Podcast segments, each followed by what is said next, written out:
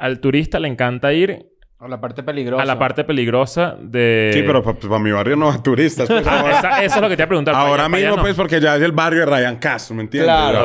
Ok. Pero antes, para ese tiempo, ¿qué turista iba a ir por allá? No, no iba un turista. No, no se veía eso. No, no, no, no. Ese Como la barrio es muy, 13, que es muy lugar adentro. turístico- Ese barrio es muy adentro de Medellín, pues adentro de Medellín, así.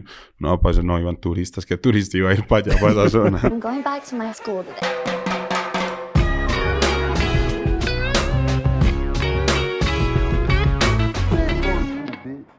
Bienvenidos a un nuevo episodio de EDN and Friends. Ryan fucking Castro me escuela. Let's go. Mira esto que interesante. Sí, Antes de comenzar a hablar, eh, cuando llegamos, llegamos a... hacer- ¿A ti alguna vez te han hecho brujería? Uy, no, Dios me proteja a mi rey. ¿Le, le- le tienes caga? ¿Le tienes miedo? Yo sí. Sí, me asana, Nosotros. me asana. Pero claro. respeto, le tienes respeto. Le tengo respeto, Claro. claro. Fíjate esto, esto, me contaste esto cuando llegaste, me Es dio mucha mira- curiosidad. Mira lo que pasó. Mi carro, estoy manejando y veo en una esquinita un camino de hormigas. Coño. Yo tengo mi carro completamente limpio, es raro, y dije, voy a googlear a ver qué hago como para quitar las hormigas. El primer resultado, brujería. ¿Puedes Oh, creer shit. esa vaina? Pero no solo eso. Yo estoy pasando por lo mismo en mi casa. ¿Sí? Un hilo de hormigas a la comida de, de- de la gata. Ah, pero Ajá. es en tu casa, no es en el carro. No, no, pero es lo mismo. Si no están haciendo brujería los dos, a lo mejor es esta. Ah. Uy, no, papi, qué miedo, güey. Pero sabes que yo soy, yo soy de los, yo soy como que no, no, no soy como que yo en su caso yo no haría eso. Porque si, me- si yo veo un, un chorro de hormigas en mi carro, yo digo, ah, güey, puta, que chorrié. Y la limpio. Yo no soy, sí, yo no soy como que, ay, voy a investigar el hormiga. Nada, yo no. No, yo pero digo como, que- ah, güey, puta, que habré chorreado y la limpio y me voy. Ya Yo- no, yo no- hubiera No, pero es que yo, no googleé significado de las hormigas en el carro. Yo googleé cómo quitarlas, cómo, cómo eliminar el... el, el- El- sí, la línea. el- Ah, yo le tiro a la chima una coca de agua y la limpio con un trapo y ya me voy, bro. Yo no pienso en eso. ¿Sabes que ahorita que, lo, ahorita que lo dices, es verdad? Yo nunca hubiera googleado qué significa, qué raro. No, o sea, porque es que puede ser algo que, que no sé, que, yo, que yo es común, yo claro. googleé si la comida de las gatas la atraía a las, a las hormigas y lo que entendí fue, o lo que aprendí, porque todos los días uno aprende algo nuevo, ¿eh? Ajá, pa' Es ver. que ellas dejan, ellas dejan las feromonas. Por más que limpies, Ajá. ellas dejan ahí el Como un olor. aroma de hormiga. Ajá, ajá. Claro, y, y es, mi- como, es como cuando tú estás con alguien y después ya está con un amigo tuyo. Tú dejas de ahí el olor. Coño, no. Ese es el hormigueo. Esos son los amigos hormiga. Hay que tener vale. cuidado. ¿eh? Y cuidado con los amigos que te dan hormigueo. También. Tienes que tener te- cuidado te- con ten esos cuidado. también. No, pero sí, tuve que hacer una limpieza y agarré como un raid, una cosa de esa, y le hice así a la fila de hormigas, un genocidio así, y las fulminé a todas. Está bien. Vete, bruja. Vete, bruja. Pero es que yo, yo, yo nunca había escuchado eso de las hormigas de la brujería. Me llamó mucho la atención. Por eso quise como que co- preguntarte eso. Porque yo creo que el tema de las brujerías es un peo muy latino en general. Sí, siento sí, yo. sí. Pero si, si tú le, alguna vez has tenido como un encontronazo con brujería en general o nada que ver. La verdad, sí, hombre, pero no, no mío, sino que un parcero. Me lo pilló un parcero. Hay una historia muy, muy charra que cuando yo vivía, yo vivía en una isla que se llama Curazao, que queda cerca Claro. de ustedes. Entonces, había un parcero que tenía una novia. Y la no, y no, pues el parcero eh, de un momento a otro se marica está súper diferente, pues entonces nosotros como de chiste, otro parcero y yo como de chiste dijimos como que, oye, a ese marica será que le están haciendo brujería o qué? No. Y un día fuimos a la casa de la parce, de la novia de él, con, que estaba durmiendo con el parcero, y fuimos y la pelada tenía como mero altar, weón, ahí con un muñeco. mi interior, mi interior guindaba así con una... Mierda. Y un montón de dulces y un montón de chimbas así. Yo, uy, parce, qué miedo, weón. Dulces. Sí, claro, lo como que le con ofreces al, dulces, al ¿no? Santo. Chisa, Claro, chisa. claro. Verga. Y, Mierda. y No, y un mío- terminaron. ¿Ah? ¿Terminaron después? Sí, claro, terminaron. y cambió otra vez para el regreso. Sí, su cambió para bien el parcero. Pero entonces pillé pues la vuelta que nosotros cuando llegamos a la- allá a la casa, vi- llegamos donde el parcero y nosotros vimos ese altar y nosotros, ay, conorrea, ¿qué es ese altar tan, esa chimbada que es huevo? Nosotros todos asustados. Y llega el parcero y es que, hey, le dice a la polla, es que, ¿qué es eso? Y la pelada es que, ay, déjeme eso quieto. Y llega el parcero, me cogió un dulce y se lo comió. No. Es que no se me coman los dulces. O sea, ¿verdad? Ya toda puta. Y, yo, y nosotros, ay, conorrea, me dio mero susto, pero ya después de que el parcero terminó con ella, el parcero mejoró, obvio. Mierda. Claro, es que se comió, el se dulce. comió el dulce Se comió el y dulce. mató el, el, el hechizo. Como algo, a- no, yo no sé si fue eso, ya después el parcero, yo no sé qué sucedió, pero al final y al cabo fue que él terminó con ella, el parcero sí, sí. ¿Y el muñeco el se, parecía a tu, a tu amigo? No era un, No, un era un muñeco santo. ahí como una chimbada Ah, rara. porque es. ¿Cómo se llama en Medellín el, el agua de, de panty? De calzón. Agua de calzón. Agua de calzón. agua de calzón. Eso es universal. Agua de calzón. Hay que tener El agua de boxer se puede dar. Yo puedo darle agua de boxer. También en Medellín hay una teoría que con el jugo de mora. Jugu- ¡No! Uy, no, ya sé sí, para ya. dónde va. Sí, claro. Sí, Sí, ya. Ese es fuerte. En, Medellín, uno- en Medellín in- inclusive uno chimbea así. Por ejemplo, que si uno va a la casa de una nena o a la casa, o- y que la suegra le dice, ah, va a tomar jugo de mora, y uno dice, ay, hueputa, Aquí fue. Pero es lo que yo pienso que es. aquí me van a amarrar. Claro. Es lo que yo pienso que es, Sí, ¿no? claro, obvio. claro. no, pues no lo voy a decir, pero Está sí. denso. Sí. Está, está- está denso y está amargo. Fue una teoría, una teoría. Coño. Mira. Ryan, bienvenido a Escuela de Nada. Gracias, hermano, Eh, gracias. Te está yendo bastante bien. Sí, gracias a te Dios. Escuchamos a cada rato por ahí. Eh, creo que... Bueno, vives en Medellín actualmente, ¿no? Vivo en Medallo, sí. Exacto. ¿Todavía vives en, Pedregal? en Pedregra- Pedregal? No, no, no, no, no. Ya vivo en el sur, pues ahí por cerca del aeropuerto. Mm. Por Palmas. Ah, claro. Cuando nosotros... Una de las cosas que nos impresionó la primera vez que fuimos a Medellín, o por lo menos creo que Oh. en general, es que toda esa zona es muy bonita cerca, cerca del aeropuerto, que después tienes que agarrar este túnel nuevo que pusieron. Sí, eso. Que es largo. A mí me da claustrofobia. porque está, es el túnel este Como que de es 15 eterno. minuticos, Sí, yo 15 creo. Locura, sí. Como de 15 minutos. Entonces, claro, pero siempre nos llamó mucho la atención esa zona como por el aeropuerto que ves todas las casitas como metidas. Sí, ahí está Palmas, Llano Grande y todo eso. Realmente no, casi todos los artistas de Medallo viven ahí, pues los que viven ahí en Medellín. Porque esa es una zona donde usted sale para el aeropuerto en 15, 20 minutos. Claro, es más Bueno, yo vivo en donde yo vivo en mi barrio todavía, pues, aunque es muy difícil porque la gente no lo deja vivir a uno siendo real.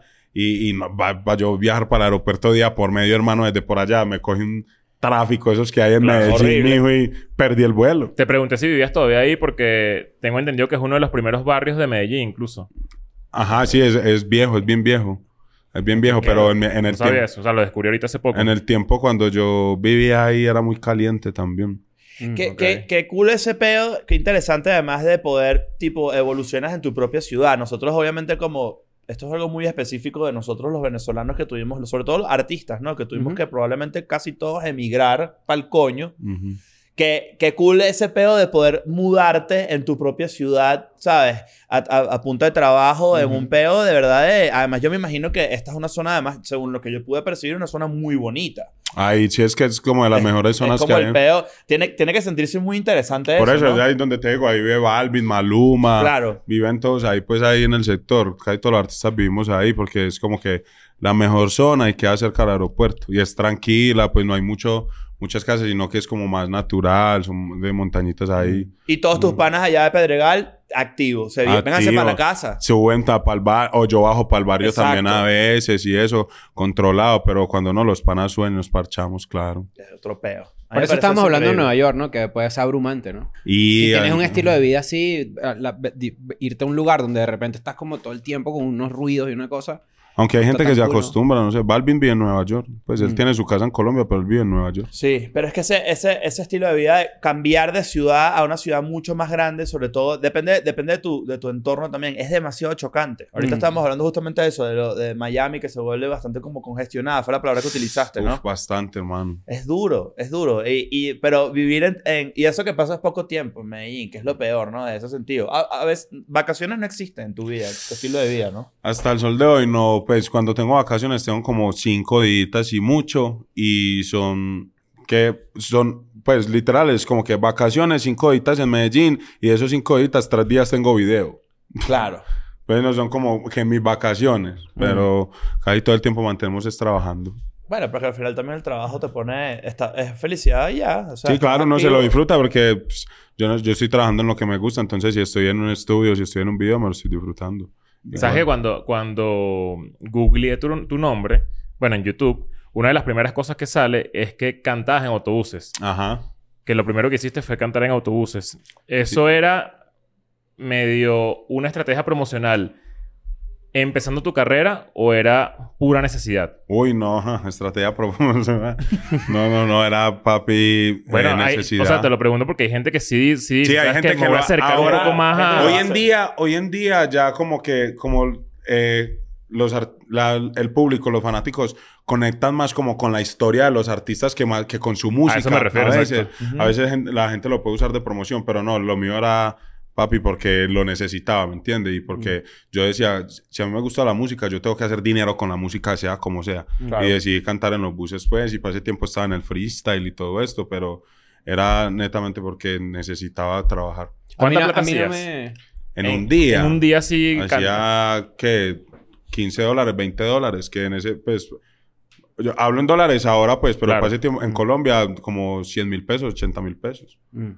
Más o menos lo que valía un ¿Cuánto día de tiempo, le, trabajo ¿Y cuánto normal. tiempo le, inver- le invertías a eso? O sea, ¿cuánto No, tiempo hermano, pasabas en el todo el día?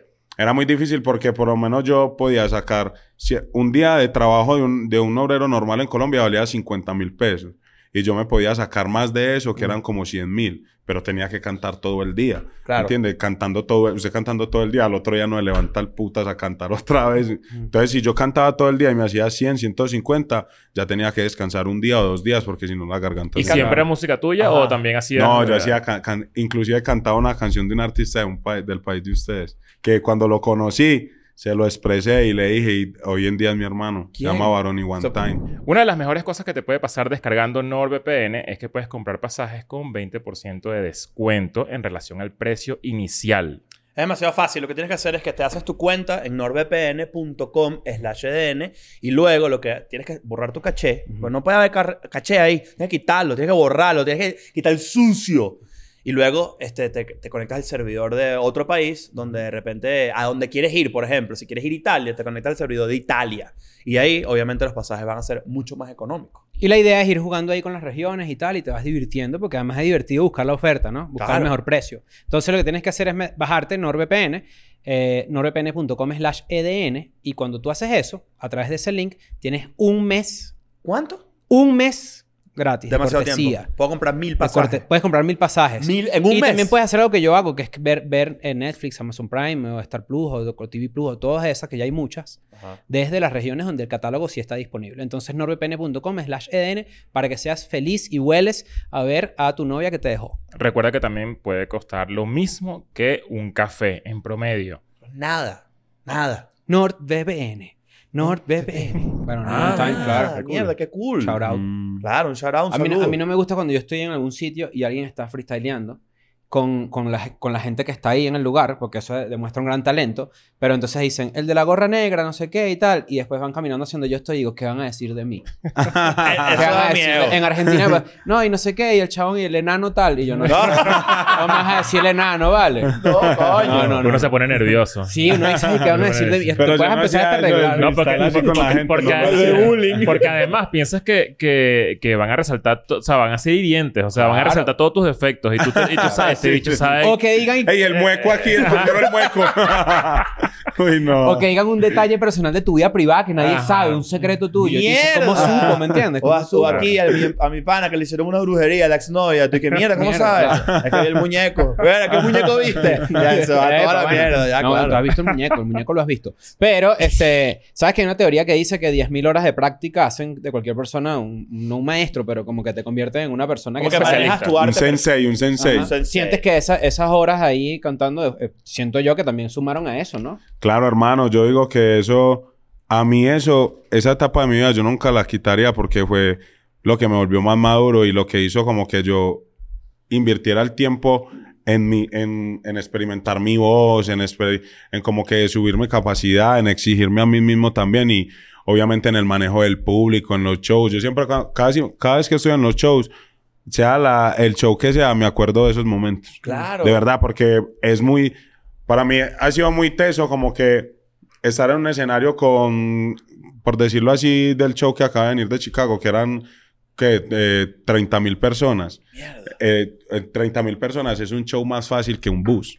En el bus hay cinco o seis personas, pero cinco o seis personas amargadas que van a camellar, ¿sabe? Que ni siquiera quieren ver a nadie cantar. conocen. Aparte de eso, usted les va a pedir plata. A mí van 30 mil personas en un show, van a escucharlo a ustedes, se saben sus canciones. Es fácil. Siguen ¿me entiendes? ya. Realmente es un poquito comedia. más fácil. Con la comedia también es igual. Si Sí. tú te presentas frente a una gente, de repente 10 personas, 15 personas que no tienen ni puta idea de quién eres tú, te odian. Esto, esto- esto es casi que es más manejo de, de- de tus inseguridades que, que, que de tu talento, ¿sabes? Como que tú aprendes a manejar bien, eh, que se te quite el miedo a Total, el miedo total. Es más, yo ahora- a mí abrí- en este momento de mi vida me daría hasta susto montarme un bus ya. Claro. Porque es que eso es una cosa, hijo de puta. Y, y, y por lo menos el talento como tal, usted todo el día está con el bafle, está en la calle donde los pitos están sonando, todo el mundo, pi, pi, pi, ey, arranque, pues, arranque, eh, todo el mundo, ¿sabes? Usted tiene que cantar duro, con el bafle duro, llamar la atención de la gente, Gente después pedirles plata. Mierda. O sea, cabrón. Y cuando y, uh, pasa toda esta etapa, ¿cuánto tiempo eh, estuviste eh, como que performeando así en autobús? Como cuatro años. Cuatro años, huevón. Es bastante. Mucho, mucho, ¿Qué mucho bolas? ¿Y, qué, ¿Y cuál fue Y el pasó. quiebre? ¿Qué edad Claro. tenías?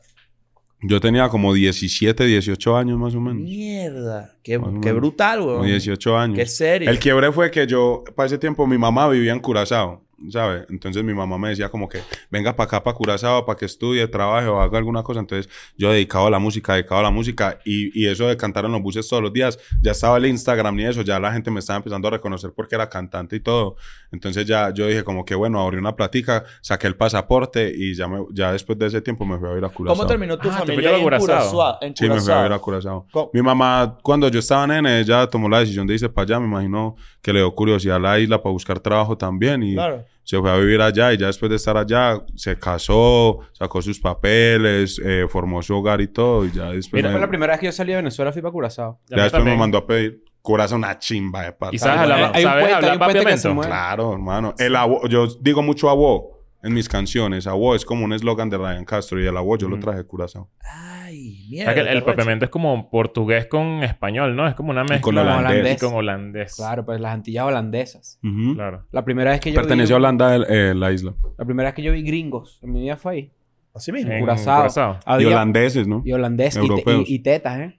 Ah, sí, allá hay mucha playa nudista, sí, eso sí. señor. sí. Sí, señor. No, ¿Fuiste yo- por una playa nudista? Yo fui. no, no, no, y- pero digo, o sea, la primera vez que... Una, playa nudi- quemando. una playa nudista con 17, 16 años, peligrosísima. Claro. ¿Y qué edad tenías tú? Bueno, la primera vez que yo fui por unas putas fue en Curazao. Ah, sí, allá había un putero muy bueno. Un putero. Y me acuerdo que... Yo creo que he contado esto acá. Que estaba sentado como bebiéndome unas birras con un pana. Pero un putero que... Fuiste un putero que era como así como... No, no era como un putero, putero de verdad, pero Pero que era organizado. así. Era Ah, organizado. seguro, Entonces, como que tú, tú ibas, te tomabas una birra y de repente salía una caraja cantando, haciendo lip sync Lip sync de, de, de Cristina de Aguilera. Nelly por- Furtado. Ah. Pero con las tetas peladas. I'm like a bird con la teta Ah, ah, pelada. and like a bird, exacto. Eh, eso es lo único que, que yo vi de... bueno, que Curazao. para mí fue un putero, pues en verdad. No era... Era como era un más- table, era- era como una, una strippers. ¿Sabes que a mí, yo te, te voy a contar una anécdota. Yo, no, yo nunca he ido a un strip club en mi vida. Y fui por primera vez a los 32 años. Yo tengo 35 ahorita. No, mentira, fui a los 34. Y resulta que... eh, Hermano, se estaba perdiendo de mucha Sí. cosa buena. Eh, resulta que me dicen, ven acá, ven acá. Y cuando me llaman, me llaman a un, a un, a un privado, ¿no? Me llaman al privado. Y en el privado se me acerca una mujer bellísima. Esto fue en Venezuela. Y me empezó a bailar Drake. ¿El, el rapero? Sí, que me cantó. ¿Él? O sea, no. Empezó la música de Drake. bueno, de Drake está medio, medio sospe también. Pero bueno, se le llega, no, baila, no sé qué y tal. Y me puse nervioso, en verdad, porque yo nunca he ido para eso. Y cuando se paró, le dije, tienes muy bonito cuerpo. Esa fue tu reacción. Y No, fue- bien educado, ¿no? No, pero yo no sabía, o sea, yo no sé qué se dice. Que no sé- el putero educado. ¿verdad? Claro. yo no sé qué se dice en ese momento, ¿me Puedo invitarte a cenar. Después me estaba buscando por ahí, después me estaba buscando. Me Después dije, ¿dónde cuatro- estaba buscando? Porque... Bueno, pa- claro, pa- pero es que eres el diferente. pa- no, ya para uno pagaba para pa meterlo. Ah, tú cobraste. No, para pa, pa uno ya pagaba para la vaina. Ah. Coño, Pero qué yo no... risa. De hecho, yo andaba con una... Andaba con... Andaba con una jeva en ese... En el lugar. Así, una noviecita. En el momento. o sea, eso fue raro. Era el único lugar que estaba abierto un lunes en la- a las 2 de la mañana y Estoy seguro que habían más, pues, pero... No, bueno, pero... o sea, si, Ese era estás, tu vi- si plan, estás pues. viendo esto, tienes muy bonito cuerpo. Te lo digo otra vez. porque No pasa nada. Mire, ¿y qué tal la vida en Curazao? Hermano, O sea, ¿que súper. ¿cuánto tiempo viviste allá? Viví también como tres años, cuatro años más Ah, o bastante. menos. Viví mucho tiempo y, y de verdad que me gustó mucho, mucho aprendizaje. Obviamente, al ser un, un- yo venir de un país como Colombia, un país grande, y, era- y me encerraron en una islita así pequeña, también me dio como, como un poquito difícil, pero nada, buscando mi oportunidad, trabajando, para invertirle a la música y eso, y me dio resultado, porque el tiempo que viví allá, mi música en Colombia empezó a funcionar. Eh, Además, Ah, tiene que estando ser... en Curazao, empezó Sí. a sonar fue en Medellín. Ajá. Es que eso tiene que ser muy interesante además porque vienes de una ciudad que es particularmente cuna de artistas duros y te vas a un lugar donde en verdad las posibilidades de explotar a nivel musical bajan. Porque, Sí, claro, Porque estás contenido. Como ahí. latino, claro, porque allá, pues allá hay muy, muchos artistas grandes, pero son holandeses casi todo. Ajá. Pero entonces a mí se me hacía muy difícil, no entendía el holandés, muy complicado y Y eso. todo el tema de la cultura... eh, ¿Cuál es el... ¿Cómo es el... el, el, el- Curazoleño. Curazoleño. Curazaleño, sí. Curazoleño. Eh, el tema de la cultura musical allá no, no influyó en, en Sí, la marca. Ryan Castro. Sí, claro, mucho. Pues yo antes de ir para allá, como te digo, yo escuchaba mucho reggae y mucho dancehall y en español y de Jamaica y todo esto, pero cuando fui para Curazao también aprendí mucho de eso porque El tambú. ¿Sabes lo que es el tambú? El tambú es la música... el tambú, tambú. Es, es el punk de Curazao. sí, sí, Yeah. tambú, O sea, porque tambú. el, el, el tambú es un género... sí, es lo que ponen en los carnavales. Ajá, es como un género africano, ¿no? sí, Eh, como lo que ponen en los carnavales. Que sonaba... Y la, la- la manera de bailarlo es muy sugerente. Porque pegas el culo, que no sé Ah, qué, como- ¿sabes? Como que... Como y- para nosotros tenemos champeta y La cosas champeta. Y fue baneado en Curazao. Por eso Claro, mismo, por cómo se bailaba. Entonces la gente, lo- lo- los africanos esclavos de, de Curazao, lo que hacían era intentar escucharlo y bailarlo, pero a su manera, para que, como modo de protesta. Porque, bueno, qué porque no, para que veas que no estoy puteando, ¿sabes? Como que, Claro. como que era como una manera medio que encontraron como para que fuese legal. Y ese, es el, ese es como el género, creo que es el más famoso, o sea, el baile más famoso allá. Pues de- allá, eso es lo que utilizan en los carnavales. Cuando hacen los carnavales, es lo que ponen por allá. La música, lo que es dancehall, afro, eh, kizomba, todos estos flows así eh, caribeños. Y, el cha-cha-cha. cha-cha-cha, todo, esa- todo eso allá es muy fuerte, de verdad. Y ahora, pues, cuando yo estaba allá, hubo un, una oleada, obviamente, con los latinos también, que de un momento a otro la isla se volvió súper reggaetonera. Mm. Tiene que ser demasiado interesante, además, porque te, te- muy pocos artistas latinos, en este caso, además suramericanos, tiene acceso a esa cultura caribeña que es muy específica, pero que al mismo tiempo puede enriquecer mucho tu criterio a la hora, por ejemplo, de componer. Conoces ritmos nuevos que no conoce nadie. Claro. Tienes como... eh, pero es súper interesante. ¿Y cómo te, inter- cómo te enteras que empezaste a pegar duro en Colombia estando en Curazao? Así como que, mierda, ¿qué es este peo? Por las redes sociales. Así mismo, Por las redes sociales y por los parceros, pues yo tenía par de, yo hice par de canciones allá y un video y todo que eran como de dancehall y eso se volvió viral en Medellín, en Colombia, en, pues en todas las ciudades de Colombia y eso empezó a, pues el- por el YouTube era que le veíamos el registro, que eso es que un millón, dos millones, tres millones y yo decía como que, pues puta, eso le están metiendo plata o que era que la canción estaba súper viral. Mierda. Entonces yo, ¿qué? Cuando ya se volvió así viral, yo ahí, mo, uy, no me tengo que devolver Claro. y me volví a camellar. Verga. Esa decisión fue, fue- se, te hizo, se te hizo fácil o fue más como... No, fue muy difícil, weón. La verdad fue muy difícil porque me devolví y como que yo sentía como que me retrocedía todo lo que había Mm. avanzado con mi sueño de, de irme del país. O sea, porque me retrocedí, volví al mismo barrio, volví a la misma casa donde vivía, volví a todo, volví como a empezar de cero en Medellín, pero lo, lo chimba era que ya con música pegada. Entonces empecé a hacer discotecas, a cobrar par de pesos y a moverme y me funcionó. Ese mundo ahí me llama la atención. El, el, el de cantar en discoteca y de repente cobrar un fee. Ok. Y no sé, hay mucho, a mí me gusta mucho la música urbana y como que he visto inclusive la evolución de muchos artistas que dicen cuánto cobran. Antes cobraba tanto y ahora cobro tanto. Esa barra la, se... se- Es, co- es- sí, es común. Mano, yo para ese tiempo, pss, mi show para ese tiempo valía como 200 dólares. Mm. Coño, pero son... eh, eh, lo que pasa es que, claro, ahorita uno lo dice y está... está uno dice, verga, qué poquito, ¿no? Pero al mismo tiempo, después, hace nada estamos hablando que pasaste cuatro 10, años 15 en el dólares, ¿no? autobús. Ujú. Sí, por ¿Sabes? eso. Y dice, y 200 dólares era Que probablemente- agradecido con todo. Pro- probablemente sea un número irreal. Si tú te vas al, al raya de, de- del autobús y dices, esto a 200 dólares en el futuro por un show, tú dirías, no te creo. ¿Sabes, Claro. ¿Sabes que estaba pensando ahorita que dijiste que en Curazao, o sea, estabas en Curazao cuando pegó, empezó a pegar tu música en Medellín? Ajá. No, no. ¿Cómo sentiste la interpretación de la gente de Medellín con respecto a que tú estabas en Curazao? Porque sabes que eso influye, ¿no? Como Sí, que, claro. como Eh, que eh, es, un extra- es un extranjero, ¿sabes? Eso fue lo que me sucedió. Mucha gente pensaba que hasta que yo era boricua. ¿sabes? Ok. Mucha gente pensaba hasta que yo era boricua. Inclusive la canción que se me pegó, mucha gente me comparaba con De La Ghetto. La gente pensaba que era De La Ghetto el que cantaba. Mierda, ¿Sabes? Decían como que, oye, esa canción de De La Ghetto. Y, y- y era muy cabrón porque como para ese tiempo no teníamos los recursos para hacer videos bien y, y hacer flyers bien de las canciones. Las canciones se pegaron como que en YouTube el flyer de la canción era una imagen con el nombre. Pero no era mi cara. Ajá. Entonces las canciones volvieron virales, pero nadie sabía quién era yo. Entonces a mí me tocó ir a Medellín a hacer el trabajo de ir a las discotecas, cantarlas y que la gente decía como que, ay, ese tema es de ese huevón, ve. ¿Cómo se llama la discoteca de, de Pobla? Es una discoteca famosa. Perro negro. Perro, Perro Negro. negro. Mm, Pero perro negro. luces y es un hueco. Sí, sí, sí, allá Perro en, negro. en en el ¿Existía en poblado. ese momento así No, no, como perro ahorita? negro, hermano, no, no. eso no Es que. Medellín también ha cambiado mucho, Sí, ¿no? no, Medellín, papi, ¿cómo así? La, la, la ciudad más innovadora le dicen. Eso suceden cosas todo. Hasta yo cuando llego de, de viaje me sorprendo. Es otro peo. Eso Sí. está demasiado interesante porque Y tiene el mismo peo que tienen aquí en la Ciudad de México con los extranjeros, ¿no? Y todo el tema de que cada vez hay más gentrificación y todo eso, ¿no? Sí, por lo menos en- usted va al poblado y es lleno de, de, de gringos, en Provenza, en, en El Lleras, en todas las Eso es discotecas. consecuencia de la música. De Sí, 100% claro, y de la, cultura, porque pues lo que ha hecho Carol, Balvin, Maluma, Mm. todos ellos, ahora lo que hacemos nosotros, Bled, Ryan Sí, me refiero a pues, eso con la música, que el, el reggaetón ya es como... Sí, el petróleo de Medellín. O sea, claro. es, que es No, y en Medellín, en Colombia como tal tenemos también los jugadores de fútbol, que también son unas estrellas en el mundo entero, el ciclismo y eso, y yo creo que le llama mucho la atención a la gente. Bueno, también ayuda a que la ciudad es hermosa también. Sí, otra. las mujeres llaman mucho la atención de la gente, Sí. la comida, el clima de Medellín, yo creo que llama mucho la, La parte atención de los económica, ¿no? Que es lo mismo de los gringos que se vienen a Latinoamérica. Súper económica. una persona de Estados Unidos va con mil dólares y tiene allá cinco millones de pesos, güey. Sí. Es una locura. Pueden hacer, locura. hacer y deshacer, bro.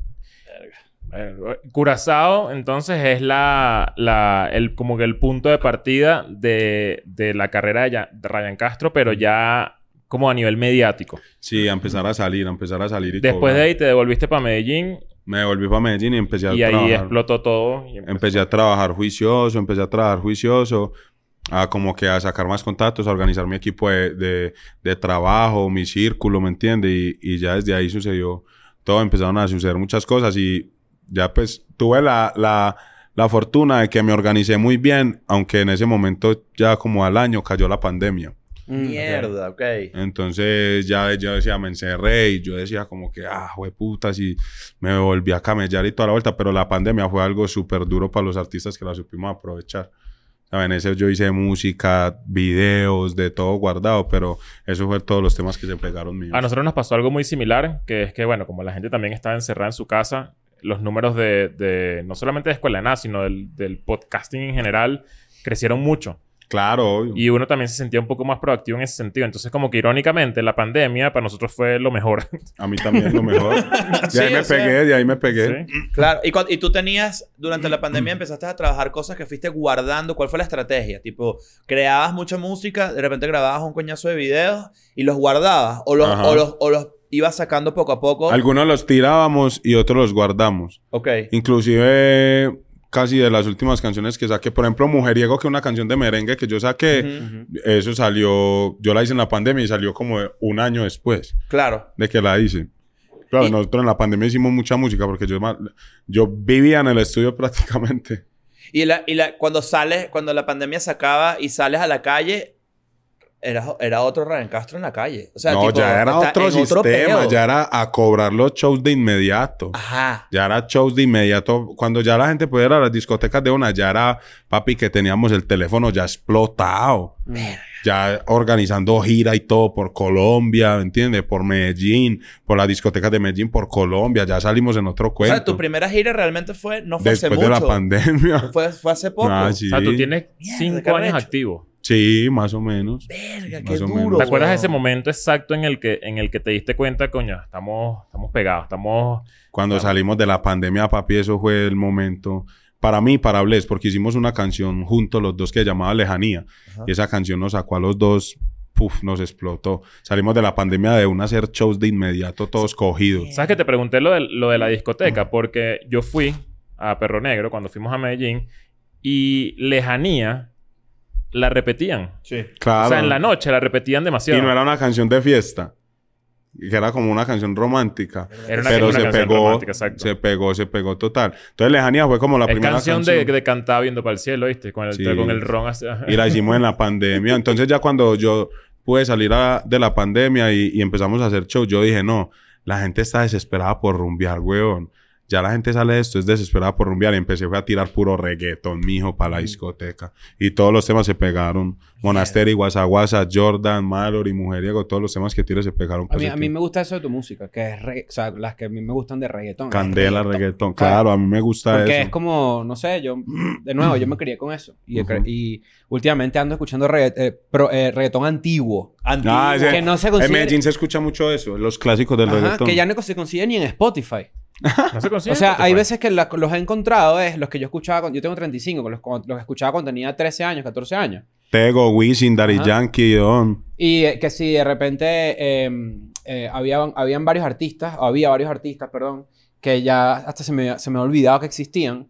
Y era como que... ¿Recuerdas cuan- alguno? Cuando Cuando las encuentras es en, en Spotify, es, por eso lo, lo hice como que una seña cuando dijiste lo del nombre. Porque no son los discos oficiales, son como compilaciones de reggaetón. Ok. Pero aparecen ahí unos éxitos que cuando yo los pongo en shuffle o los pongo y los doy play, me acuerdo de fiestas en el colegio, por ejemplo. Mierda. ¿No te ok. pasa con Dinoise que, por ejemplo, que es un poco más para atrás, pero con Dinoise, tú, tú vas a buscar una canción específica de Dinoise en, en Spotify Ajá.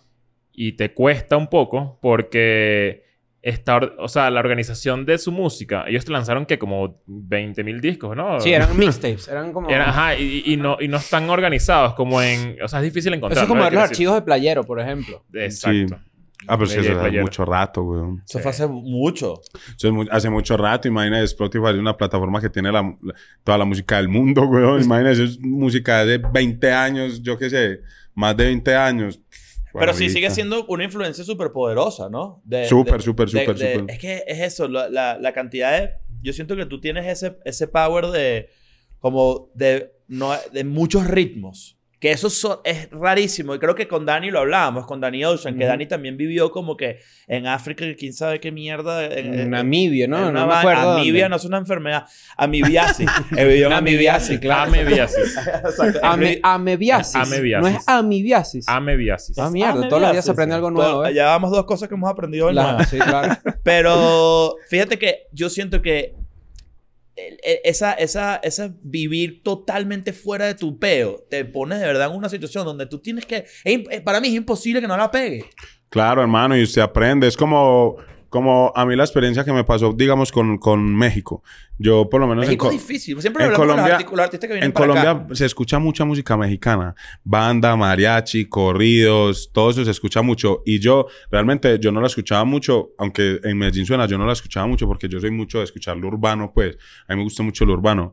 Pero ya cuando yo empecé a venir mucho a México, yo escuchaba, escuchaba, escuchaba. Y yo decía, hay que estar en México para pillar el- la vuelta cómo funciona. Y conocí a ese loco de Peso Pluma, super parcero, y me fui con ese weón para un palenque, weón. Pa' un palenque Pa' un palenque. Yo dije, marica, la gente de Medellín que escucha estos locos ni saben lo que esta fiesta lo que es. Un palenque El para la, puta fiesta, para mío. la gente que no sabe qué es un palenque. Un palenque básicamente es una fiesta eterna. Eso no se acaba. Esa mierda no se acaba. Es una locura. Mamá huevo, Una es loquera, una locura. loquera, Y es en círculo así, y entra una banda, y entra otra banda, y entra otra banda, y otra otra banda, y entra otra banda, y Una otro chimba de parche, weón. Es duro, weón. Y ahí fue como que yo pude entender esa música y ese y esa vuelta y cómo se lo disfrutan y los pelados cómo cantan y cómo, cómo viven su mundo estando acá y compartiéndolo acá.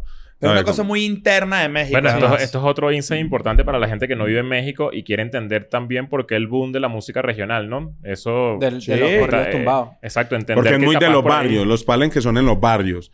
Entonces la gente va a los barrios y eso es muy de los barrios. Sí. ¿sabes? Entonces la gente se siente cercana. Es más, un palenque es el artista cantando acá en la mitad y toda la En gente el medio, alrededor círculo. La, la gente puede casi que tocar al artista. Sí, sí, sí. Ya, Es una vuelta súper familiar, tiran rosas. Es una vuelta muy de los barrios. Me Bueno, hace muy poco chimba. hablam- hablamos del show que, que de Junior H que fue aquí cerca. Que no sé si vieron En la Plaza de foto. Toros, En claro. La Plaza de Toros. La Plaza de Toros es perfecta para un concierto de Junior H porque es literal un, Un palencote. Es un palencote. Claro, un palencote. un palencote. Pero fíjate qué interesante eso, porque los corridos para los suramericanos en general son difíciles de entender a menos que estés acá. Sí, claro. Yo siento que eso es Menos algo... que hay alcohol también presente, puede ser. Bueno, la música... sí, los No, por eso digo que, si- que, que lo vivas es importante para la gente que quiere entender por qué el boom. Mm. ¿Entiendes? Como que... Bueno, sí, que hay- tienes que estar ahí para sí, que, que- entiendas el... El, el, el- El fenómeno de por Peso Pluma, tan- por ejemplo, ¿no? Sí, claro. En muchos podcasts que yo consumo también de música urbana, saludo a Chente y a todos los otros podcasts que también a los Fog y todos ellos, también se habla mucho de, de repente de cómo la música mexicana de, de ese estilo está mordiéndole los talones de cierta forma a muchos artistas dominicanos o puertorriqueños, ¿no? Sí. Y hay como un debate allí que yo me parece a mí que decir que la música latina solo es música urbana no es así. La música latina es un amplio abanico de muchos géneros. ¿no? Claro, obvio. Sí. Y no solamente eso, sino que y a pesar de que de repente no chartee en Colombia o, o, eh, la música, digamos, un corrido, por, por Ah, porque es uno de los argumentos. Porque uno de los argumentos, Sí. a pesar de que no chartee allá abajo, Ajá. igual es de un nivel de poderoso que la gente no tiene ni puta idea. Sí, claro. Es duro, es duro. Claro, Te- hermano. te Pero imagínate si chartea en México, que es un país como pss, tres veces Colombia, yo qué sé. Tal cual. Tal cual. Chartea en México es porque es buena, güey. Y eventualmente te quieres meter en ese peo a ver qué pasa. Pues hasta el momento no tengo el plan. Ok. Pero si ¿Quién en sabe? cualquier momento se da, se da, ¿me entiendes? Yo me lo disfruto porque ya lo viví, ya me viví su, su, su fiesta, ya conozco a los artistas, sé, sé sus letras de dónde vienen y por qué, que son pelados de barrio que salieron adelante también, ¿me entiendes? Si en algún momento hago algo así, un corrido o algo, pues no están mis planes, la verdad, pero si ¿Por qué algo no, le no? meto, claro. Mira, y en si ese me parece proceso de, de cuando volviste a Medellín, ¿no te tocó, que forma parte de lo mismo igual en tu carrera, pero es otra cosa, componer para otros artistas? Sí, claro. Me tocó. Me tocó. eh, he, he hecho canciones para muchos artistas que están como que iniciando también su carrera en Medallo. Coño. Eso está, et- esa es otra cosa también que yo me tripeo mucho de la generación, este, como que de, de tu generación en particular, que es que hay que agarrar los chamos de abajo y Claro, traértelos pa'l obvio. peo. Porque acuérdate, es, re- es responsabilidad de nosotros también, los artistas nuevos, dejar que siga fluyendo el negocio en el país de nosotros. Claro. ¿Entiendes? Porque por lo menos yo siempre lo he dicho, aunque todos son parceros, pues Balvin es pana, Maluma es pana, Carol, Fercho y todos los que están trabajando en Colombia, todos son panas míos, pero Bless y yo salimos y no porque ellos nos ayudaron, ¿me entiendes? Nosotros salimos porque trabajamos muy... Si, si Bless y yo no hubiéramos salido, si la cama de Bless y yo no hubiera salido en Colombia por el trabajo que Bless y yo hicimos independientes y, y ayudándonos él y yo, pff, Colombia no, en Colombia no hubiera nueva generación. Claro. Sería muy difícil, ¿me entiendes? Porque eh, Maluma ya estaba súper top. Pues cuando Bless y yo estábamos empezando, que Bless y yo teníamos par de moticos así, una Nema, se llama la Nema la que teníamos Bless y yo, una motico que vale 5 mil dólares. Cuando Bless y yo teníamos esas moticos, Maluma, Balvin, Carol, todos tenían Ferrari, mansión, pues, estaban súper lejos. ¿Entiendes? Económicamente estaban súper lejos de nosotros, estaban en el top del mundo, bro. Y ellos, eh, era muy difícil para nosotros llegar. Nosotros trabajamos, eh, Bless y yo en equipo trabajamos y nos les pusimos al frente, ¿me entiendes? Pero se demoró mucho tiempo para que hubiera una generación nueva en Colombia, mucho tiempo. Entonces, ahora mismo es responsabilidad de Bless y yo y de los otros artistas que están nuevos que fluya más. Claro, hay, hay gente puede, nueva. Puede, ser bastante inspirador para alguien que está escuchando esto, que de repente está cantando en el transporte público y dice, claro. mira, yo tengo que apunta de trabajo. Siempre, y aquí siempre... estamos nosotros para apoyarnos, ¿me entiendes? Aquí estamos nosotros para apoyarnos porque ese es el mensaje también siempre de Ryan Castro. Estamos para apoyar y para construir porque al final del día usted se pone a ver artistas mexicanos. ¿Cuántos artistas mexicanos conoces de la nueva generación? Ustedes como, como gente que ven la música por fuera de Colombia. ¿Cuántos mm. artistas mexicanos conocen por ahí? Pues, que 8, 10. De, lo, de sí, nueva los que suenan, los tipo Peso Pluma, por ejemplo. Los que están charteando. Peso, eh, Natanael, Junior H. Sí. Bueno, Gera. está Fuerza Régida, está Jera, está Alemán, está... Marica, hay más de 10. Argentinos, más de 10 también. Colombianos. ¿Cuántos conocen colombianos? Nuevos. Colombianos nuevos, te iba a preguntar eso, que si tenías algunos que pudieras recomendarnos, o sea, gente nueva, nueva generación, que, que incluso sean mucho más jóvenes que ustedes. Sí, hay muchos, hermano. Allá hay un pelado que se llama TGO que me gusta mucho. Hay una nena que se llama Soleil también que me gusta mucho. Hay otra nena que se llama Nat. Hay otro artista que se llama O'Neill, Flaco Gallego. Hay muchos, de verdad hay muchos, pero como que todavía no han tenido su oportunidad de salir al mundo. ¿sabes? Claro. como quizás en su momento lo hicimos Bless y yo. Eh, los, los de, los también están los que cantaron la canción de Poblado. No sé si escucharon la canción de Poblado. Que los artistas llaman Nathan y Chander, se llaman Totoy y Y, y sabes que es cool también que lo puedo notar de Medellín. Es como que si tú sacas una canción y te pegaste en Medellín, eso es súper valioso para un artista también. A mí que Claro. me gusta el, el, el- el- Ya lo he dicho varias veces, pero, por ejemplo, hay raperos, 36 Mafia, por ejemplo, que a mí me gusta mucho, pegaban en Memphis. Ok. O sea, ellos eran famosos en Memphis. Duro. Y después es que se hacen famosos a nivel nacional. Y, y eso es muy interesante de los artistas también, como que este de repente está pegado en esta ciudad y de repente es como que empieza a crecer y todo el tema, ¿no? No, hermano, y nosotros, para que somos artistas de reggaetón, usted pegar una canción de reggaetón en Medellín es un hit. Claro. Claro, porque hay demasiada, hay demasiada oferta. Pues, y cae todo, lo- pues la mayoría de puertorriqueños van para Medellín. Claro. Claro. ¿Qué tiene, qué- qué tiene que pasar para que hagas una canción que se llame Lebron? Lebron, Ya dijiste Jordan, ¿no? no sé, que O sea, porque si hablar ya con el parcero, si hablar le- con el parcero. Si ya, le hiciste- si- si ya hicieron una del segundo mejor, hay que hacer una del primero, ¿no? Hay que ponerme las tenis a ver qué. Pero, pero- exacto, pero es más... Es más ¿Sabes que LeBron, los zapatos. LeBron no tiene, Sí, claro. LeBron no tiene buenos, buenos, buenos sneakers? ¿Por qué? O sea, no es como Jordan, ¿me entiendes? ¿Cuáles son tus Jordan? O sea, tus Jordan favoritos. A mí me gustan todas las las Jordan Retro, pero ca- casi siempre mis favoritas que me pongo más son las Retro 4. Las Retro de, cuatro. de- ¿Cómo es que se llama? De Shot. En Venezuela dicen carrito. No, ¿Cómo Las se llama ese? 4, las 5, las 6, Claro. me gustan ¿Cuál es el, mucho. el, el, el, El último el tiro. último, el último tiro de Jordan que No, eliminó como a Cleveland? No, el, a Cleveland. Sí, el- a los Caps, ¿no? Ese fue, la- ese fue el Jordan 3 o 4, pero el último, el se- último tiro de él es contra los Utah Jazz. No, pero el último que eliminó a Cleveland, que creo que de ahí The viene... Shot, que hace eh, de, así. Shot- de ahí viene... Ajá, la ese. Retro 4. De ahí vienen las Retro Retro 4, Exacto. justamente. ¿Tú tienes Jordans? Yo tengo Jordans. Yo tuve Jordans. Me, me la dillé del sneaker game. Ya no me gustan. ¿No? Me da hueva. No sé por qué. ya, ya siento Ahora que... anda descalzo. Sí, anda... anda- Ya a mí me ya- gustan mucho las Jordan Bro y en especial me las pongo mucho para cantar. Ah, sí. Porque eso me parece muy cómodas para cantar. Pero mi tenis favorito es el Air Force One, pues de por vida. Mm. Hasta para el matrimonio me voy con ese zapato. Mira esto qué interesante, que, eh, eso que acabas de decir, lo de, lo de cantar con unos zapatos en específico. Tú, por ejemplo, tienes un show, ponte mañana en X lugar. ¿Tú ya tienes la pinta pensada? O, tipo, sales en la mañana que sí, vamos a buscarla. A veces, a veces.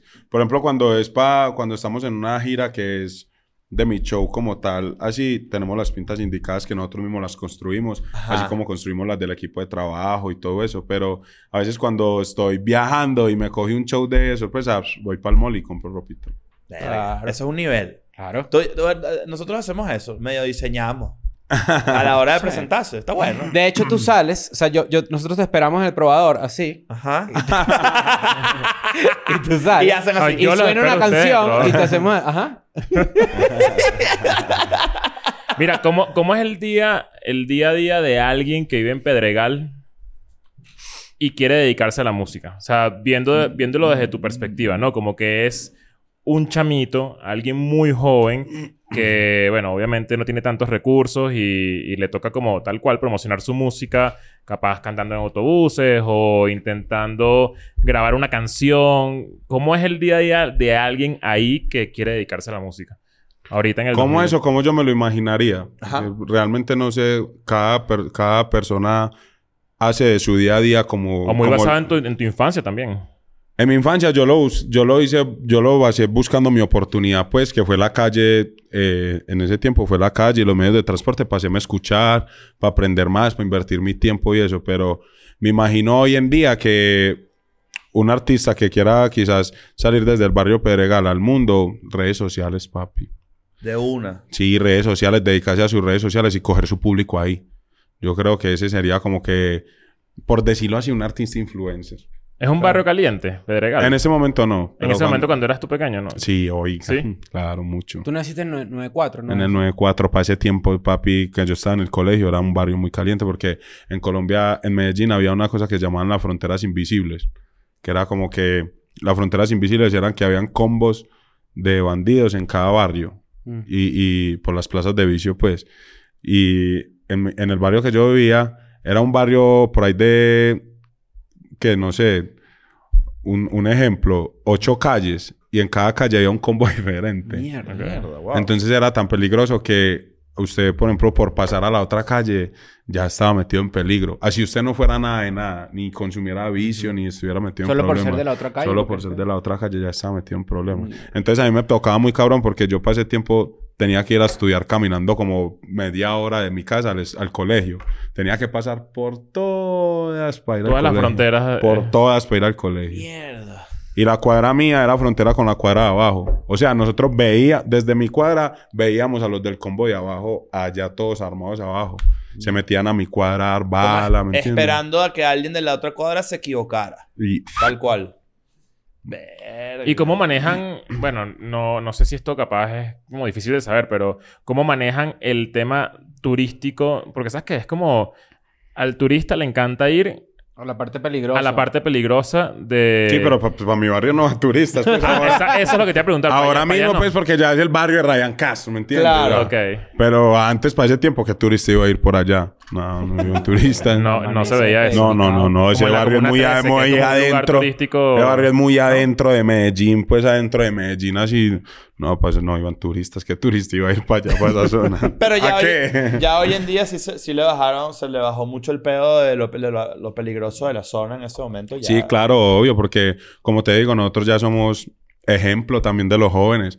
Hay muchos jóvenes en los barrios de Medellín que ya no quieren ser bandidos o ya no quieren ser un Pablo Escobar, sino que quieren ser un Ryan Castro, un Fade, un Bless, ¿me entiendes? Nosotros a- a- nos ha costado mucho trabajo eso, pero se ve ya, ¿me entiendes? La gente se cansa también. De Sí, estar viviendo en esa zozobra, ¿no? Siento yo Hermano. que Medellín es muy ejemplo para Caracas, por ejemplo. Sí, sí, yo Y- fui para Caracas también y se parece mucho. Y la gente que vive en Caracas, que de repente, este, que también hay muchos barrios que son también pi- picantes o calientes o, o peligrosos, como lo quieras llamar. A mí no me gusta la palabra peligroso porque la gran mayoría de la gente que está en un barrio está trabajando y viviendo su vida, ¿no? Claro. Son Sí. un puñado de, de- de delincuentes. Sí. Pero lo que voy es que sí es medio ejemplo, porque tú dices, la gente se, se, se cansa, coño, de vivir en una zozobra ahí, en, en Un- un eh, tiroteo diario, ¿sabes? Como que... Y ya dirán como que, bueno, ya es hora de, de surgir, ¿no? Y eso me parece muy cool que la gente encuentre... Siento que los latinoamericanos, a diferencia de repente de los negros en Estados Unidos, que puedes salir del gueto jugando básquet o cantando, los latinoamericanos también, eh, a muchos han empezado a entender que hay otros caminos para salir, ¿no? Sí, yo creo que en Colombia uno de los caminos, aparte de la música, pues de lo que está sucediendo ahora, es el fútbol. Colombia casi todos los Mm. pelados de los barrios, aparte pues de todo, quieren ser futbolistas. Crecimos todos allá con el fútbol. Todos los, casi todos los pelados en todos los barrios de Medellín juegan fútbol. Claro. Y, y es, es, es- es muy inspiración. E inspira mucho a los jugadores de fútbol también. Yo allá. tengo mi camisita del Atlético Nacional por ahí, ¿viste? ah, yo soy del rojo, pero bien, Ah, bien, bien, bien. bien. Por lo menos ahí estamos... eh, Sí, bueno, pero, te- pero ¿por qué no cuentas la, dónde la conseguiste? En, en, En una tienda, en un kiosco. ¿La No, una por ahí? en Parquelleras, la al día siguiente ella me la dio. No. Ah, se la regaló. Una, una nena lo cogió y lo volvió y cuando se la quitó también tenía buen cuerpo, ¿qué? Lo jodió, lo jodió. Y ahora, ahorita que ya, ya viviste toda esta, esta, esta primera... que- es que es muy loco hablar de primera etapa, pero qué cool que después de la pandemia se te abre todo este horizonte y todo este pedo de vámonos de gira. Me imagino que todo se le metió en un acelerador ridículo. No, hermano, pero ridículo. Con decirle así que nosotros duramos. Un ejemplo que, pues, es un ejemplo bobo, pero es válido. Un ejemplo que nosotros en un año, yo, yo en un año tengo dos pasaportes llenos. Otro peo. Marica, uno dice como, marica, ¿cuándo andamos todo esta mierda? Nosotros fuimos a Europa dos veces, fuimos, hicimos gira en Estados Unidos. Yo hice una gira en Estados Unidos de 34 shows. Hice en Europa, para toda Europa, como 30 shows también. Y increíble que todas las partes donde iba, todo se llenó. Todos, pues nunca tuvimos un problema como que, ah, esta discoteca está suave, o este lugar, nada, todo lleno, reventado, filas, y yo, marica, yo, era increíble, la verdad, lo que nosotros vivíamos. Es un en el- feeling increíble, ¿no? Sí, loco, hermano, ¿no? impresionante, impresionante por todo el mundo entero. Pues nosotros íbamos a cantar hasta Australia, Mierda. que era al otro lado del charco, literal, de la casa. Qué de hueva ese vuelo. No, Nada más de pensarlo me da ladilla. Duramos dos días volando. No mames. Y no hay una segunda vuelta, tipo en Curazao, por ejemplo. En Curazao hay Ah, industria en la música. Hay, hay... O sea, tipo... Claro que hay, pero digo... eh, se hacen conciertos de reggaetón, por ejemplo. Sí, claro, yo canté en Curazao, ca- hice un concierto en Y Curazao. ya la vuelta de Ryan Castro como... como no como residente, sino como que volvió a donde vivió. Se- o sea, la gente sabe eso. Claro. Se siente. Se llenó total. La gente... y yo hice un concierto allá con Toquisha y se llenó total. La gente, hermano, con un amor impresionante, como mi casa, como si fuera Medellín. Tienes que hacer una canción en papiamento. Así, tributo No, a- tengo, tengo canciones con artistas de allá, con artistas de allá, de verdad. ¿Sabes Eh, que del tengo- papiamento salió la, la, el término... O sea, de ahí sale el término balbuceo. sea, Hay como una canción- Papiar es, es de papiamento Ajá. y papiar es balbucear. ¿Sí? O sea, como que no se te entiende mucho lo que... la- Ah, está- Hay está- una canción de... Bueno, hay artistas de allá de Curazao. Cu- Curazao es hermanita de dos islas que están al lado, que se llama Aruba y Bonaire. Aruba, Bonaire y Curazao. Y esas islas brotan muchos artistas buenos. Inclusive hay uno que se llama Gion, que hizo una canción en un tiempo con J Balvin. J Balvin lo vio y hizo una canción. Y hay otro que se llama Irsais. No sé si él es de, de Bonaire o de Aruba, de Curazao, no sé bien. Pero él hizo una canción que se volvió muy famosa, que la hizo con Raúl Alejandro.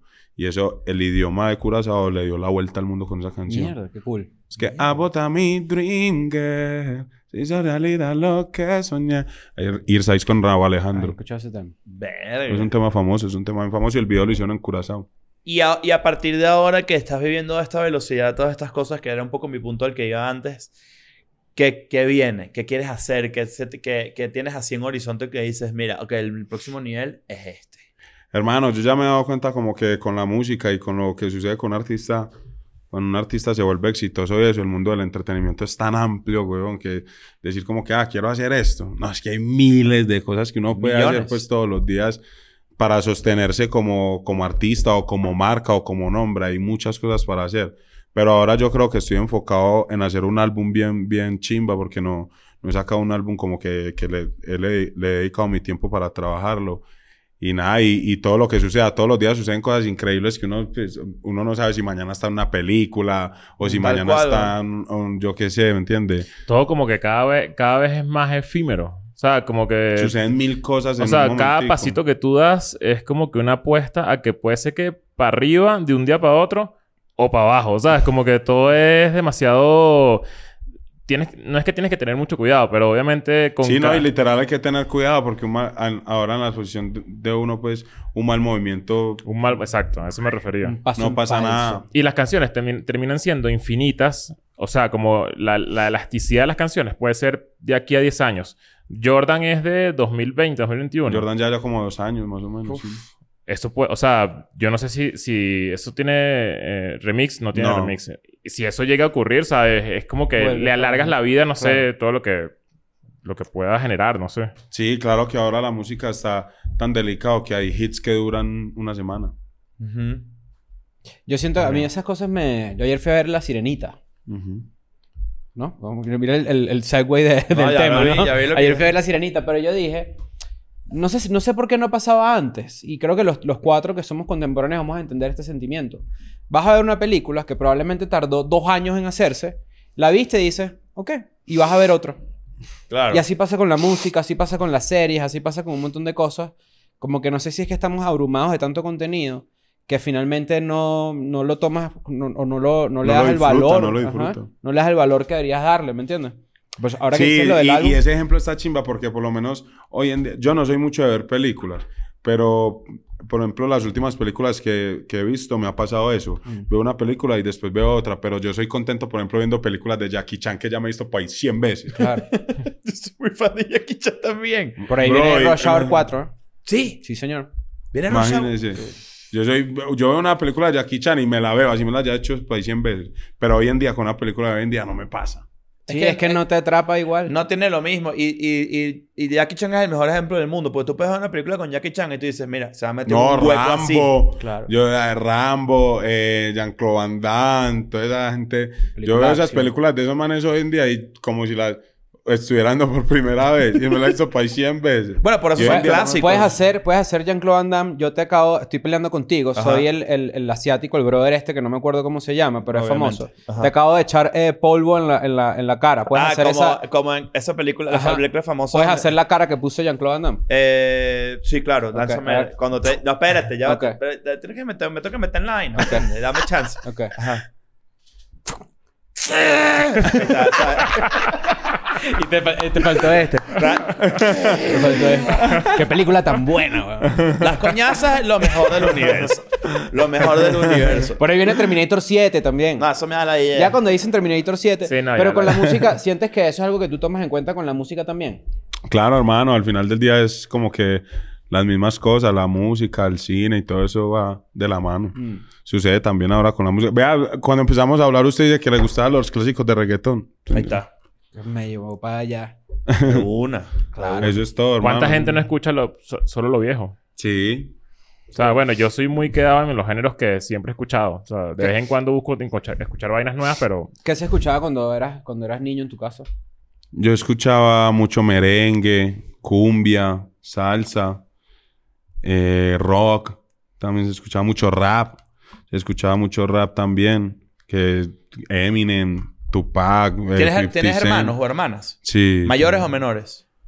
Pues tengo, tengo dos hermanos que son mayores, pero no son hermanos de sangre, sino que viví con ellos. Ok. Y los que son hermanos de sangre, todos son menores que yo. ¿Y ellos te enseñaban la música? que sí, te gusta? claro, obvio. ¿Qué, te- qué- qué fue así lo que más recuerdas que te enseñen? Porque esto es una dinámica como muy clásica, ¿no? Que tu hermano mayor o tu figura de hermano mayor Sí. o tu primo, Primo, mayor claro. o algo por el estilo Ajá. siempre te dé como que, mira, este es el nuevo peo. No, en mi casa se escuchaba de todo. En mi casa se escuchaba hasta de música de rap, hasta música para planchar.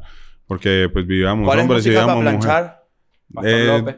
Eso. Ah, sí. Pastor López, de una yo dije Pastor López. O Rocío Durcal. Ah, ya, ya, ya, ya. como baladas de Baladas, así, se escuchaba de todo, pero a mí cuando nene me llamaba más la curiosidad cuando ponían rap, la verdad, en la casa. Ponían de todo, pero cuando ponían rap me, me generaba mucha curiosidad y también porque vi las películas de los raperos cuando estaba nene. ¿Qué edad tienes tú? Cumplí 29. 20 to- mucha de la gente que hemos, con la que hemos hablado acá y le preguntamos que si sus referencias y las bandas o músicos que los influenciaron, demasiada gente menciona a Eminem. ¿No se han dado cuenta? Demasiada gente. Es que Eminem era muy simpático para ese tiempo porque Eminem era como que nosotros no entendíamos un culo de lo que Eminem rapeaba. De verdad, yo no entendía un culo de lo que Eminem rapeaba, pero usted veía los videos de Eminem. Marica, eso lo atrapa, ese marica salía vestido de Superman, Sí. se tinturaba el pelo de rubio, ¿me entiende? Era muy atractivo para uno como niño, eso era atractivo. Sí, es verdad. Ah, le llamaba mucho la atención y le generaba curiosidad de una. Bueno, y ¿No- también ¿No que es crees que hace falta ¿no? un poquito de eso en el género? Como que... Hoy se ve como si Bad Bunny vea todo lo que ha hecho. Bueno, Bad Bunny sí, pero gente, o sea, gente que le ponga un poco más de, de comedia, ¿no? Como, como a esto... Pero está cabrón en el reggaetón porque en el reggaetón sí entendemos lo que se dice en, en las letras. Es verdad. A Eminem no lo entendemos. Eminem era vulgar Sí. y era pesado. Por nosotros no entendíamos ni culo. ¿Entiendes? Hoy en día la gente critica el reggaetón porque saben qué está diciendo los artistas. ¿Entiendes? Pero en el rap no. La gente veía el video. Ah, ese man como canta de, de bacano, pero no sabía nada. Y le estaba- tiraba un montón de gente también. Cristina Aguilera Claro. para abajo del autobús, La- la la, gente que- otra. Si a ustedes les gusta esto, yo tengo una recomendación. Escuchen el, el primer disco, no sé si es el único disco de D12. D12 era el grupo que tenía Eminem con, Ajá. como con seis o cinco personas más. Eh, es un discazo, ¿eh? Sí. De Es no- que ese, ese rap 2000ero está bueno. En ese- yo recuerdo esa, esa, esa época también. Pero, pero yo creo que era una época también muy cool a nivel audiovisual, ¿sabes? Como, Sí, por como- ejemplo. como- No, y los artistas eran, por ejemplo, por ejemplo, Snoop. Ujú. Era un personaje también que salía con el pelo planchado. Sí. Un rapero que salía con 50 el pelo Cent planchado. también. ¿Me entiendes? Con moñitos así. Sí, a la Ay, época de Cuando, Outkast. cuando y- J Balvin se metió en problemas por lo de la... Con Toquilla, por cierto, con lo de la... Las las correas. perras. Snoop Dogg hizo eso en unos MTV Movie Awards. Él llegó con una, unos premios de MTV, no sé si eran music o movie, pero él llegó con unas tipas también ahí medio pimp. Esa Bueno, estética del el original ¿no? pimp, ¿no? Sino que ahora, ahora como que, como te digo, lo- están otros tiempos y la gente se- nos señala mucho a nosotros los latinos, pues, por lo que hacemos, pero Sí. eso son cosas que vienen desde hace miles de años, eso no es Eso no es nuevo. para nadie. Eso nunca Pues es como nuevo. que yo siempre pongo el ejemplo, una, una señora de edad, por decir, o una tía mía, por decir, una tía de cualquiera de nosotros, dice, ay, ese man, ese man de Bad Bunny eh, salió con una ombliguera, con una camisa cortica, que hacía Freddie Mercury, que hacía... David Bowie, por ejemplo, ¿no? Y un montón más que nos vamos a Estamos, estamos de- lejos de inventar cosas nuevas. Estoy seguro que vienen por ahí. Solamente que igual las cosas que se hacen ahí muy... La Yo siento que las cosas, cambiaron, brutales, ca- están la- las cosas cambiaron a formatos nuevos, ¿no? Y también hay tecnología nueva. En esa época, por ejemplo, cuando, la, cuando los videos de MTV, que de repente lo más, lo ma- máxima resolución que había era un DVD. Claro. Era como que los videos tenían cierta estética que a uno le gustaban porque podías ver inclusive cómo se hizo el video, con making de video, no sé qué. Ahora la evolución es a formatos nuevos, TikTok, por ejemplo. Eh, o, o de repente vi que tenías 3 millones de seguidores en TikTok y cero seguidos. Es que, mano... Power move, es el power El move. power ¿viste? move. Sí. No, yo, pero es porque yo no sé manejar la red. Bueno, obviamente sí sé seguir a la gente, Y pero... que no se sigue gente. Pero, pero no sé, yo no sé manejar TikTok. Eso está bueno para decirle a una novia celosa. Amor, es que yo no sé dar un follow.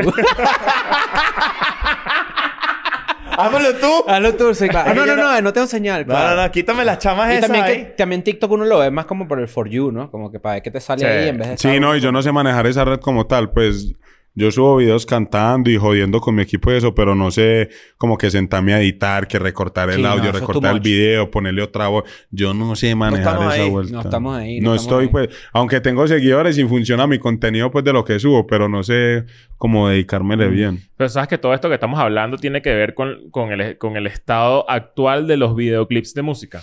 O sea, como que, no sé si te pasa, pero cada vez es más caro hacer un video para lo que genera. Sí, obvio. Mm. Es demasiado caro hacer un video que guste, que sea diferente, que, coño, que, que de verdad marque la diferencia para lo que la, a la gente realmente le está parando. Obviamente hay mucha gente que escucha música en YouTube y capaz por ahí todavía hay un... ¿Sabes? Hay, hay un- hay algo de ganancia. Claro. Pero no es como antes. A Date nivel cuenta que... dices. Yo me acuerdo que la última vez que yo vi algo así de... de como de récord de views... eh, fue con este video X de Nicky Jam Nicki con Balvin. con Balvin. Me acuerdo que era como un récord de visitas en tiempo en 24 horas. Las- así. las- los, los de K-pop, oh, tú estás hablando del mundo Pero latino. en el mundo Claro, latino. claro. No, tengo tiempo que no veo eso. Mm. Como que no... ha- No sé si es que justamente hace falta el factor Eminem, ¿no? Que no sé si es más humor, no sé si es como salirse de la casilla de... de bueno, de los carros, de no sé Claro. qué. O sea, como que hay algo que... que Que alguien te diga, tienes que ver este video. Sí. Mm. Creo yo. Capaz estoy equivocado. ¿Te involucras mucho creativamente en los videoclips? Sí, me gusta, me gusta. Pero me he dado cuenta también que como, como que a la gente le gusta más que le gusta más que ver el resultado del video y de eso, le gusta como ver el proceso de, de cómo se hace o cómo o el esfuerzo de, de- de la gente para crearlo. Claro. Porque a veces hasta videos con el celular pegan más que, que Claro. cualquier y- video. No, Tal sé si, no sé si- no sé si vieron el de Kendrick Lamar con Baby Kim, con su primo, sobrino, no sé qué. Ujú. Grabaron unos videos en Los Ángeles, Ah, que sin el estadio de béisbol. en yo el sí. estadio de béisbol, y, y creo que mientras ellos giraban, se grabaron girando, y ese es el video, la canción. Tipo blog. palazo. Un blog así. Claro. Verga. Sí, Porque es como que la verdad es que yo también siento que... la manera creativa de hacerlo. Exacto. Por ejemplo, se me ocurrió un video de música que sea... El video es el making of del video y al final el video dura dos segundos. Ah. Al revés. Déjame, déjame anotarlo por ahí, ¿sabes? Sí, sí, no, buenísimo. Espérate, yo me. Déjame escribir la, neu- déjame escribir la neutra. No, está duro, está duro. Yo por lo menos he tenido ideas de video que le he dicho a los directores con lo que la salto acá. Si después alguien se roba esa idea o si ya la hizo, no sé, pues no me importa. Pero la cuento acá. Le he dicho a los, a los directores con los que yo trabajo, que son gente cercana, le he dicho que hagamos la música al revés. A- de- de- entreguemos un, un trabajo al revés. Con el, hagamos el video, creen el video y con el video hacemos la canción. Mm, sea, Verga. Verga, eso está Ah, increíble. está increíble, está arriesgado. Sí. Interesante. Este es el Sí, video. la editorialmente está arriesgado, claro. Está, está- pero arrechísimo. Sí, es como que eh, tu, esti- tu estímulo es lo que estás viendo. Y tú Es como hacen las eso. películas. Yo creo que así hacen las- el formato de las El películas. score. Crean un papel, Sí, ponen ¿verdad? a la gente a actuar y después buscan la, el Coño, sonido. lo Y lo que tú dijiste de las letras también es interesante porque antes no, no le prestábamos atención a lo que decía Eminem, ¿no? Porque no le entendíamos lo que Ah, sea. ah. Pero ahorita me he dado cuenta que funciona demasiado que le pongas la letra a, a- a la gente en la cara siempre. Claro, hermano. Ahí la gente hay que hacerlo todo así. Hay que, y bueno, de hecho digo, porque en los conciertos no hay en las pantallas letras. Como un karaoke. Como un karaoke. Ah, ok. Sí, como ¿Verdad? en Debería- las visuales, de- en las visuales. En los visuales, pero siempre como que, o sea, hay mucha gente que va a un concierto y le gustaría ser parte de lo que está pasando en la tarima a pesar de que no conozca al artista. Como un flow karaoke, chimba. Imagínate que tú le pongas las letras, pero ya has escuchado la canción, ya has escuchado Jordan por ahí mil veces, pero no te sabes la letra bien. ¿Sabes? Como que complementas un poco la experiencia. Estoy seguro que te, lo, que te compras ese fan así. Te lo, compras, sé- te lo compras mucho más fácil. Se queda... se- si, Chimba no de te, idea. si, no, si no te conoce, se va- nunca se le va a olvidar la canción cuando la escuche. Porque claramente tiene como que lo está leyendo así. Vamos a hacerlo. Hay, ¿Cuál mu- es- hay mucha gente que, que- que- que Con mis- puede, puede que vayas para tu concierto y no se sabe la letra completa. ¿Cuál es el, el artista que en vivo que hayas visto, o sea, haciendo como fan o de repente girando, que tú hayas dicho, este ha sido el mejor? Mejor concierto, puede ser. Uf, duro. Pero yo creo que los últimos que he visto, que para mí de los mejores hechos, Borna Boy. Mm. Artista afro. Burna Boy, sí, sí. Verga. Uf. ¿Qué Qué- viste en ese show que, no, que te haya vuelto loco así que dijiste, no puedo creerlo? Yo vi, no, todo el, toda la puesta en escena del de todo el equipo como tal. De la banda, de él, de los coristas, lo visual, la- eh, no sé, las luces, todo el show muy cabrón, un, es- un espectáculo. De verdad, la pasé cabrón viendo a Burna Boy. Que no hay nada como ese peo, Porque ¿verdad? hace poco vi a Drake y me decepcionó. ¿Ah, sí? ¿Lo viste en A- Latinoamérica? A mucha gente le en pasó Bogotá, eso. en Bogotá. A mucha gente le pasó con lo- la, la gira de Drake en Latinoamérica. No lo dio todo. No lo en dio todo. Argentina eh, sí, fue él- como... yo estaba cantando en los shows que él cantó en el Lollapalooza. Mm. En Chile, Argentina y, y en Colombia, pues en uno que se llamaba Pero esa- Stereo Picnic. Stereo- Esa, esa opinión era, es la popular. Sí, lo- lo es lo que pasó en. Yo vi, Latinoamérica en yo general. vi varios videos por ahí y parecían... ¿Sabes los videos que, se, que son shred? Sí, claro. ¿Sabes? Que es que le quitan el audio y te ponen un audio cantando chimbo. Pare- parecía eso. No, el man como que yo creo que subestimó mucho el público, la verdad. Busquen Shred One Direction eh, Story of My Life. Ah, sí. Es como el, es como el Ese- shit- e- e- shitty ese- flute, que es la, la flauta la- mal tocada. pues. Exactamente. Yo, yo siento que Drake eh, no es... Creo que el latinoamericano no entiende también la puesta en escena de un Drake. Ese mismo show de Drake en Estados Unidos es una locura, Sí, por ejemplo. También. Sí, porque la gente está cantando con él, Ujú. está animada, aquí no todo el mundo habla inglés, ¿me entiendes? Es otra La cosa. gente está en otro sistema ahora. Pero Y de- que yo vi a Travis Scott hace poco y fue ¿Dónde? aquí en México, Sí, en el ceremonia. la rompió. La recontrapartió. Yo Pero me, es que es me- otra yo me metí en, el, en el... ¿Cómo se llama ahí? Pues en En el mosh pit. En el mosh pit yo me metí y era el único que ya tenía medio calvita aquí. Coño. Todos tenían como 18 años, pero yo no. Y, y diste la rodilla, ¿te acuerdas? sí, y al día siguiente medio me arrepentía y yo dije, oye, me puede haber pasado aquí una tragedia. Pero la verdad que el... Travis duro el show de Pero es que el tipo la partió. ¿Te has metido en un mosh pit alguna vez? No. Nunca. Así en una yo olla soy- así metido... Yo no soy de... Yo me, me da huevo también. Yo estoy, ya estoy muy bien. Yo lo veo así de atrás. Sí, yo a mí me gusta disfrutarlo porque ya yo soy como que no solo veo al man, sino que veo al que Ajá. pone las visuales, al Claro. el son, ingeniero de sonido. Entonces me gusta analizarlo. Es que ya tú vas modo artista como a ver qué, qué Sí, sí, absorbes sí. ahí como de... Analizarlo a ver cómo está. Te jode la experiencia. Ya andar como en modo estudio. Porque No, yo, no, siento no. que, yo siento que como artista... al igual me disfruto la música. Sí, ¿verdad? Ujú. Porque tú, hay, hay, hay- a mí a veces me gustaría no pensar tanto en eso. Por ejemplo, tipo, no ver tipo tanto los visuales. A mí también me encanta. Yo creo que todos somos como aficionados de la puesta en escena, Sí. el La escenario. parte teatral. La parte como que todo el Ujú. peo de lo que montan y cómo lo diseñaron y los efectos y todo el peo. Y a veces digo, coño, ¿será que cuando estaba más joven y no estaba entendido de lo que estaba pasando ahí, me lo disfrutaba más? A veces me pasa eso. No Pero sé es que esa es una manera, esa es la manera de nosotros disfrutarlo. Sí, ¿no? Esa es la manera de nosotros decir, uff, está bien. Como que evolucionó. Ajá. Ah, está cool. Sí, puede ser por ahí. Yo quiero... Por pronto vamos a ir a ver a Blink. Leo y yo. Mm. Y verga, parece que el show está cabrón. Y Blink está poniendo las letras. Pero para allá vamos para el, pa el mosh pit, ¿no? Para la, pa la Bueno, olla. me- Que no es un mosh pit, es Me para la cuentas, olla. me cuentas cómo te va. Ah, Pero ponen, ponen las letras, pero los fanáticos están muy viejitos. ¿me Epa, epa, para que epa, lean, para que se quiten los para que Eh, puedan te vi, te vi. Uy, qué hijo de puta punchline. no, no. Mira, brother, gracias por Gracias venir. por venir. De verdad Ah, que gusto. siempre bienvenido. Gracias, tenemos, gracias. tenemos, este, cuando vuelvas para acá, por favor, no puedes dejar de venir para acá. Esta es tu No, casa. no, no, aquí venimos, aquí venimos a hablar, Claro. a ver y compartir un rato. Si hemos visto a otro artista acá, los tiramos al agua a ver qué sucede. Claro. hay que hacer un grupete bueno. ¿Sabes que Ahorita que nombraste que fuiste con Toquilla Curazao, hay que hacer Toquishi tú en un episodio aquí. Ah, vamos a hacerlo. Ya, vamos ya, vino, Toki ya, vino. ya, ya vino, ya, ya vino. Ya vino sí. también. Es un- fue un episodio bueno, ¿viste? Sí. Sí. Chimba, chimba. Bueno, un abrazo. ¿Vino con ropa o con...? I'm going back to my school today.